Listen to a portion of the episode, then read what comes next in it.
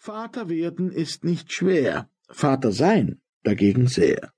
Ersteres wird gern geübt, weil es allgemein beliebt.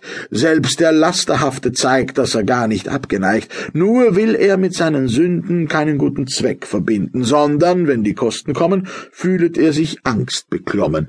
Dieserhalb besonders scheut er die fromme Geistlichkeit, denn ihm sagt ein stilles Grauen, das sind Leute, welche trauen.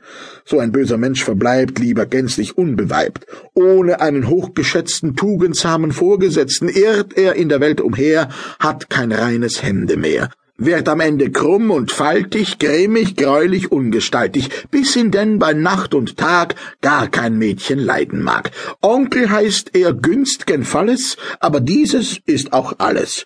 Oh, wie anders ist der Gute. Er erlegt mit frischem Mute die gesetzlichen Gebühren, lässt sich redlich kopulieren, tut im Stillen hoch erfreut das, was seine Schuldigkeit steht, dann eines Morgens da, als ein Vater und Papa, und ist froh aus Herzensgrund, dass er dies so gut gekund.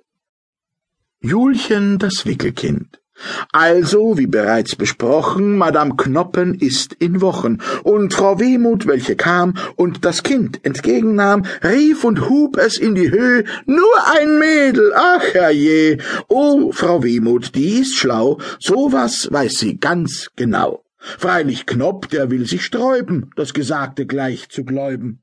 Doch bald überzeugt er sich,